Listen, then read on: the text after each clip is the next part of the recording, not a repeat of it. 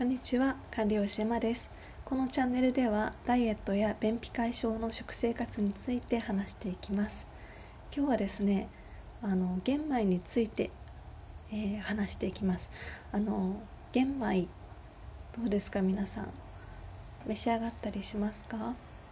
あの私はこの収録でもよく玄米について話すんですが玄米ねとてもあの、まあ、お腹もすっきりしますしでよく噛むことで食欲もねあの落ち着く満腹感も得られるんですよね。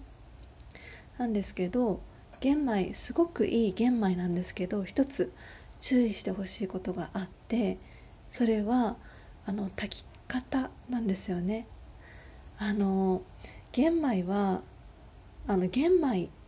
と発芽玄米があることは知ってますか？あの玄米を発芽させたものが発芽玄米なんですよね。で発芽玄米はもう発芽しているので発芽するあの過程を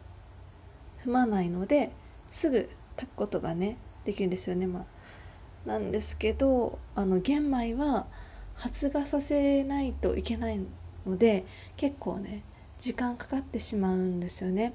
あの私玄米をあの炊いてるんですが玄米炊く前だいたい1日から2日ぐらいかけて浸水させて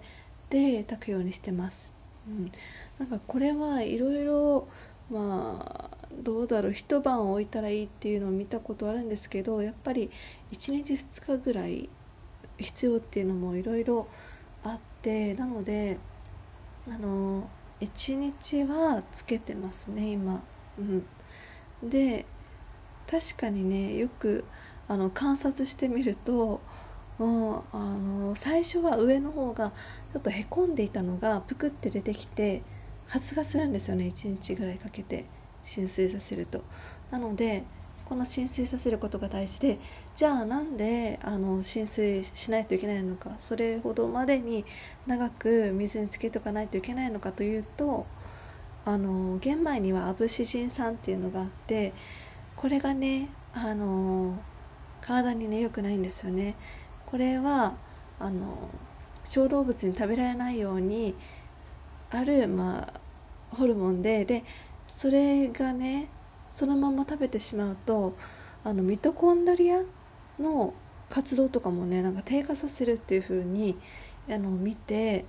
あやっぱり発芽ちゃんと発芽させないと